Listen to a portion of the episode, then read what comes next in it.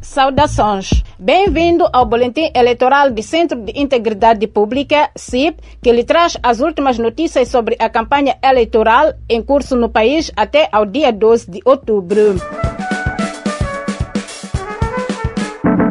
Dez pessoas morreram e muitas outras ficaram feridas esta quarta-feira no estado 25 de junho em Nampula, após a realização de um comício popular do candidato presidencial da Frelimo, Felipe Nussi. Ficaram feridas 85 pessoas, 11 das quais ainda se mantêm hospitalizados e as restantes já tiveram alta. Esta confirmação foi feita através de uma conferência de imprensa realizada às 23 horas do mesmo dia pelo Comitê Provincial da Frelimo e transmitida em direto pela televisão televisão de Moçambique. O incidente ocorreu no recinto desportivo quando membros e apoiantes da Frelimo pretendiam retirar-se do comício orientado por Felipe Nussi, candidato às eleições presidenciais de 15 de outubro, reportaram os nossos correspondentes.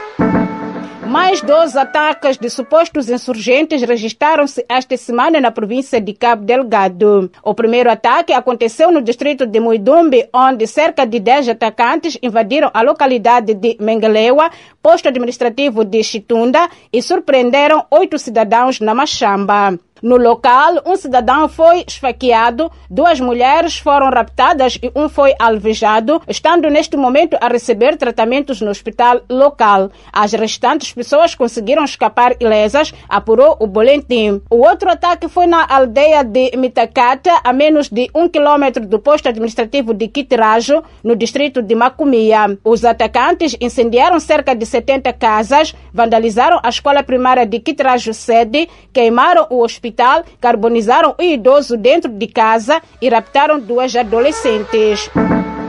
As províncias da Zambésia e Nampula têm estado a recusar a credenciação de observadores eleitorais, na sua maioria da organização da sociedade civil. A lei eleitoral estabelece que as credenciais devem ser emitidas cinco dias após a submissão do pedido. Entretanto, a Comissão Provincial de Eleições de Nampula limita-se a dizer que a máquina que plastifica os crachás dos observadores está avariada, recusando-se a emitir credenciais em papel. O Centro de Integridade Pública submeteu há mais de um mês o pedido de credenciação dos seus correspondentes nestas duas províncias, mas até ao momento isso ainda não aconteceu. A campanha eleitoral já se iniciou há mais de 10 dias. Continua a escutar o boletim eleitoral do CIP, Centro de Integridade Pública. Simpatizantes da Renamo que faziam campanha na localidade de Chipzapela, distrito de Onwini, em Nhambane, foram impedidos de beber água de um fontinário por simpatizantes da Frelimo, alegadamente porque o sistema de abastecimento de água foi construído pela Frelimo. Quando os simpatizantes da Renamo se aproximaram do fontinário, membros da Frelimo, supostamente instruídos pelos seus superiores, trancaram a alavanca, impedindo-os de beber água. Um simpatizante do partido Nova Democracia ND foi agredido por um apoiante da Frelimo no distrito de Chocwe, em Gaza, quando fazia campanha eleitoral. O caso foi submetido à polícia, mas segundo apurou o CIP, membros da Frelimo tentaram, sem sucesso, aliciar a família da vítima com dinheiro para que a queixa fosse retirada. O cabeça de lista da ND na província de Gaza, Félix Silva, músico também conhecido por Refila Boy, confirmou o caso e acusa o partido no poder de tentar dificultar a campanha do seu partido no distrito de Chocwe. Refila Boy disse ainda que simpatizantes do seu partido Nova Democracia têm sido vítimas de perseguição e agressão desde o início da campanha.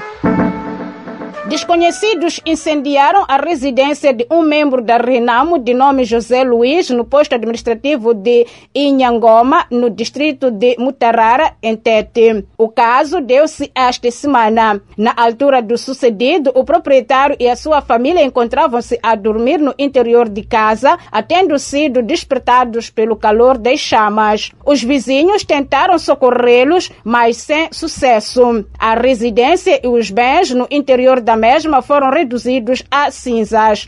A família saiu ilesa. O simpatizante da Renamo acusa Frelimo de estar por detrás do incidente por ele não ter aceito juntar-se àquele partido. Escutou o boletim informativo do Centro de Integridade Pública, CIP, sobre a campanha eleitoral que decorre em todo o país até dia 12 de outubro. Este boletim é transmitido todas as terças-feiras e sextas-feiras aqui na sua rádio.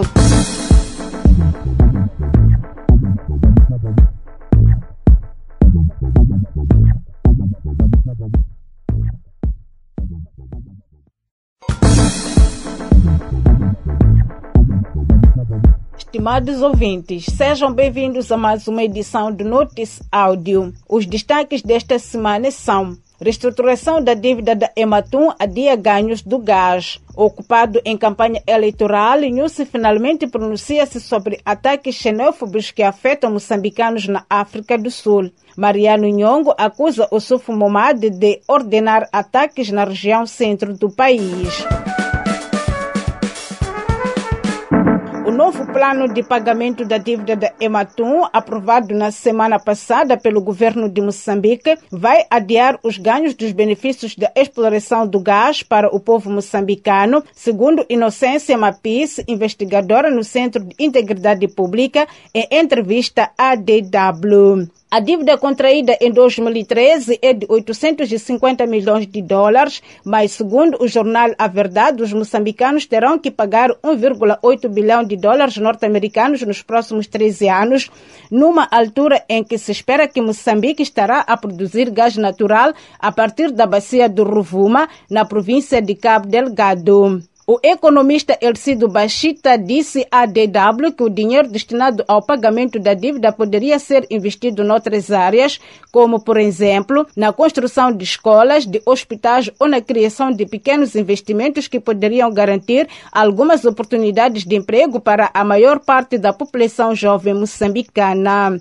O jornal Canal de Moçambique revelou na quarta-feira que as novas formas de pagamento da dívida da Ematum foram inicialmente desenhadas em 2015 no encontro secreto entre os promotores do esquema e o ministro moçambicano da Economia e Finanças, Adriano Maleane.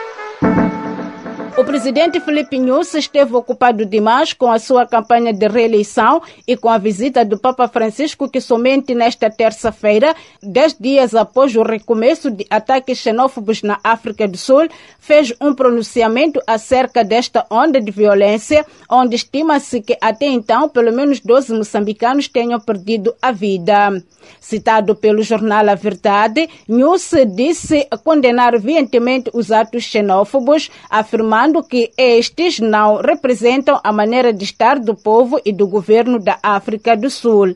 News informou que já foi operacionalizado um centro no distrito da Muamba, na província de Maputo, para temporariamente acolher repatriados voluntários que estejam a ser diretamente afetados com a violência, que posteriormente serão encaminhados às zonas de origem. O porta-voz do Ministério dos Negócios Estrangeiros e Cooperação, Geraldo Saranga, explicou ao jornal A Verdade que cerca de 400 moçambicanos pediram para ser repatriados e tinha-se esperado a chegada deles nesta segunda-feira.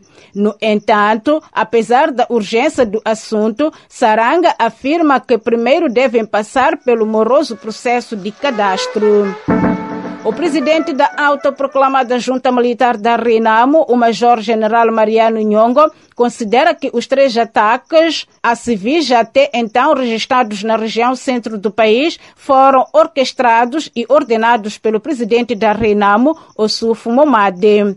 Em conversa telefônica com a Carta de Moçambique, Nhongo afirmou não haver possibilidade destes ataques estarem a ser orquestrados pela junta militar, pois desde o princípio o grupo está comprometido em, junto com o governo, a encontrar uma solução para aqueles que considera verdadeiros guerrilheiros do partido e almejam viver em paz. Na segunda-feira, Nhongo denunciou ter havido ataques a uma das bases do seu grupo grupo, supostamente perpetrados pelas forças de defesa e segurança, e ameaçou retaliar caso as ações continuem. Para já, Nhongo diz que no dia 16 de setembro vai enviar uma carta usando canais apropriados para o governo de Felipe Nussi, na qual serão apresentadas as principais preocupações do grupo.